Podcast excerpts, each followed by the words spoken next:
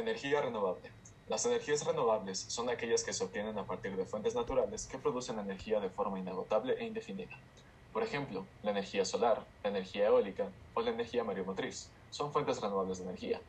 También se consideran renovables cuando se obtienen a partir de fuentes que se regeneran con el tiempo, de manera natural, como puede ser la masa forestal. Una de las principales ventajas de las energías renovables es que, además de ser inagotables, presentan un nulo o bajo impacto negativo sobre el medio ambiente, por lo que se consideran energías limpias.